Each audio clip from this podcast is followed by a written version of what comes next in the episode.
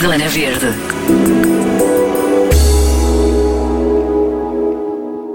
São muitos os animais que compõem a família Zumarine e são muitos os que podemos proteger para que a vida em liberdade seja sempre possível. Pedimos à equipa para fazer as honras da casa. É um animal muito curioso e é um dos membros mais recentes da nossa família, é o Seb, a nossa preguiça, que chegou até nós o ano passado uh, e que neste momento está a ter aqui uma sessão de alimentação. Uh, que é possível também aos nossos visitantes verem, mais ou menos por volta desta hora, mais à tarde, que é quando está melhor tempo para ele também. Uh, e ele está agora a fazer o seu, o seu lanchinho da tarde. Esta espécie, que é uma espécie bastante curiosa, e até há uma curiosidade uh, em relação aqui ao SEB, quando ele chegou até nós durante os primeiros tempos, enquanto os nossos colegas estavam a dar a comida, que ele adormecia enquanto estava, enquanto estava a comer o que é curioso, normalmente acontece às crianças também, quando não querem comer mais, Exato. começam também a adormecer à frente da comida. Então aqui o nosso Seb também tem essa característica um bocadinho ainda de, de criança e adormecia também enquanto comia. Quantos anos é que ele tem? O Seb, não me recordo que idade é que ele tem. 10. 10? Já tem 10 anos o Seb. E quantas horas passa a dormir? Uh, estes animais dormem durante bastante tempo, eles podem passar até um máximo de 16 horas a dormir também enfrentam graves desafios neste momento, não é? Enfrentam, nomeadamente tem a ver com a desflorestação e a perda de habitat. Estes animais são animais arborícolas, ou seja, dependem muito uh, deste tipo de estruturas para sobreviver e para se poderem esconder de possíveis predadores. E a perda de habitat ou a desflorestação leva a que haja menos espaço para estas espécies uh, e elas acabam então por entrar também em, de, em declínio. Em que parte do mundo existem preguiças? Eh, podemos encontrar estas espécies na América, por exemplo, uh, que é, são zonas também mais úmidas, onde também faz mais calor e onde estes animais estão bastante adaptados uh, a viver. Exatamente, não só, não só também to, uh, todas as preguiças, mas também todos os animais que vivem naquele ecossistema. Se nós realmente dermos o nosso esforço e o nosso contributo por uma espécie com, ou por um animal como o seb, com o qual uh, criamos alguma empatia, vamos estar não só a ajudar uh, estas espécies, mas todas as outras que vivem então nesses, nesses ecossistemas. Este é o Pocoloco, o incrível Tatu Bola e é o mais recente habitante do Espaço Américas do Zumarine. Está sempre em alerta e quando corre perigo, fecha-se em bola. Dizem que o som é parecido com um cofre a fechar. Acho que aqui estava com zero medo de nós. Uh, o Pocoloco, que é um Tatu Bola, uh, é um dos elementos mais recentes da nossa família, chegou mesmo este ano, uh, e eles têm uma capacidade muito engraçada. É assim que se querem defender, enrolam-se em forma de bola uh, e até produz um som curioso que é semelhante a uma caixa, um baú a fechar. Uh, e de facto ali não entra nada. A partir do momento em que eles estão enroladinhos em forma de bola, uh, não, não, não há predador que consiga uh, atacá-los.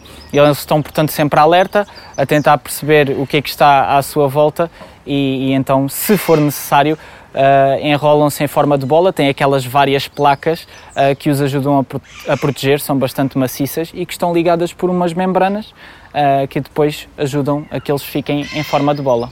Ele aqui não parece nada assustado. Não, ele até parece estar a desfrutar bastante do seu ambiente.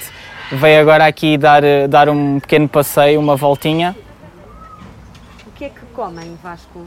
Normalmente estes animais podem comer alguns insetos, como por exemplo uh, nós damos alguns, uh, alguns invertebrados uh, para eles poderem, poderem comer. Faz-nos ficar no tempo dos dinossauros, não é? Sim, é, é uma versão miniatura daquilo que se calhar nós podemos associar mais assim ao anquilossauros, por exemplo, mas que em todo o caso estes animais são mamíferos.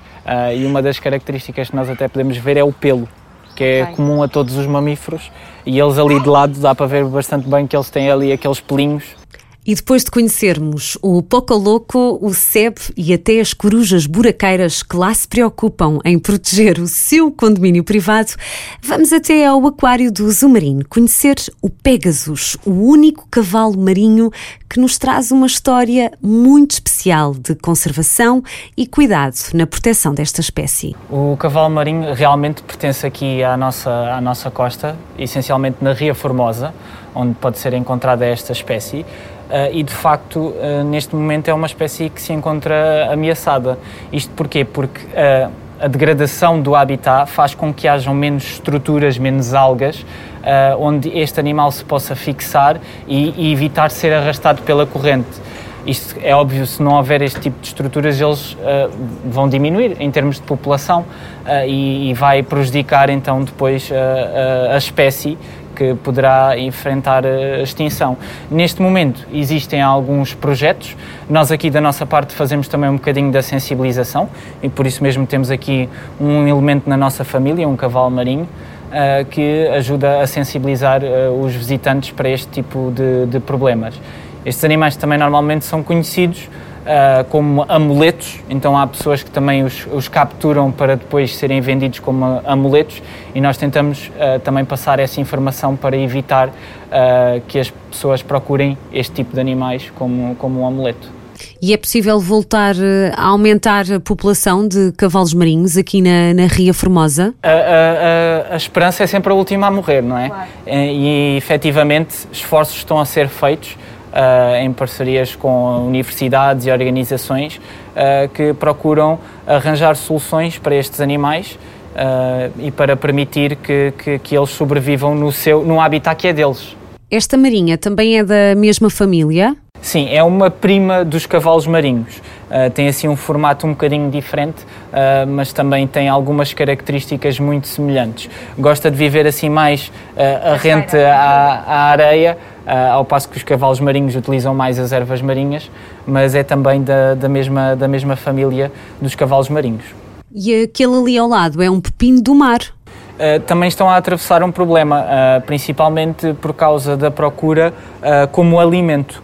Uh, de facto, uh, na cozinha asiática, que normalmente para nós é um bocadinho mais estranha, uh, este tipo de animal faz parte da, da cozinha assim mais exótica e é procurado nessas zonas. E infelizmente lá uh, estes animais estão em, em, em grave perigo uh, e como lá começou a reduzir uh, esse número de animais, começaram a vir procurar noutros sítios, nomeadamente em Portugal, o que também representa um, um, grande perigo para estas populações, para estes animais, porque são eles que fazem um bocadinho a limpeza dos fundos, desses fundos marinhos onde, onde habitam.